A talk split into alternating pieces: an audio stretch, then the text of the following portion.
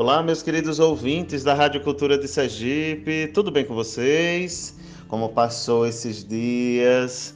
Eu já estava ansioso para esse nosso encontro e, claro, unidos pela palavra de Deus. Quero assim acolher a todos que estão aqui na nossa audiência, Dá um bom dia todo especial aos meninos aqui da comunidade Templo Vivo. Bom dia, Adriano. Bom dia, Janine. Bom dia, Wendel, aqui na técnica. Que Deus nos abençoe e nos conduza. Meus amados, hoje é sábado, dia 5 de junho. Isso mesmo, o tempo está avançando e a liturgia celebra neste dia a memória de São Bonifácio. São Bonifácio nasceu na Inglaterra por volta do ano de, mil, de 675, isso, e morreu mártir na Holanda em 754.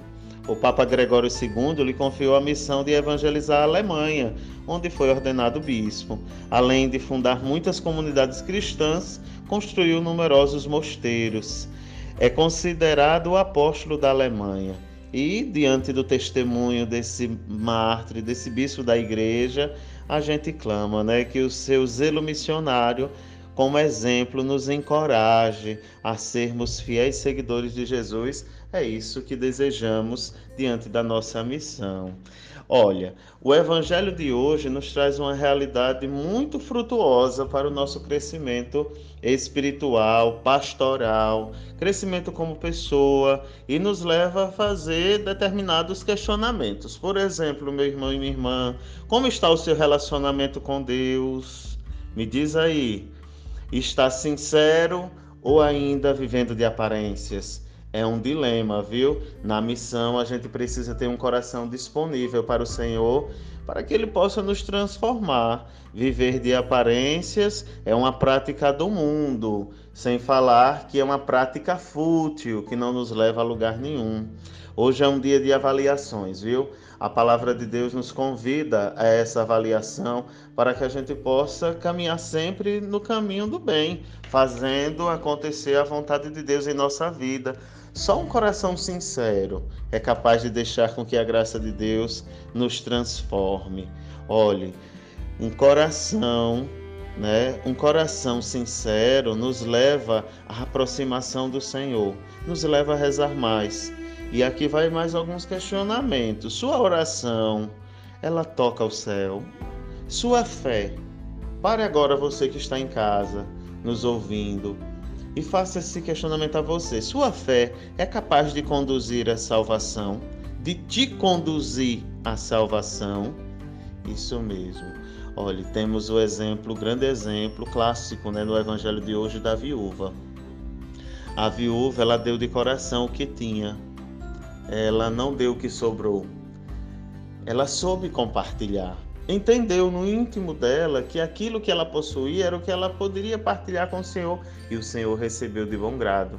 Não fez longas orações como os doutores da lei, os fariseus, procurou ter um coração ali contrito, não quis mostrar aparências, mas quis apresentar ao Senhor o seu coração. E é desse jeito, diante da postura da viúva, que eu te convido a rezar comigo assim. Ó Jesus, tu és o caminho que leva ao Pai.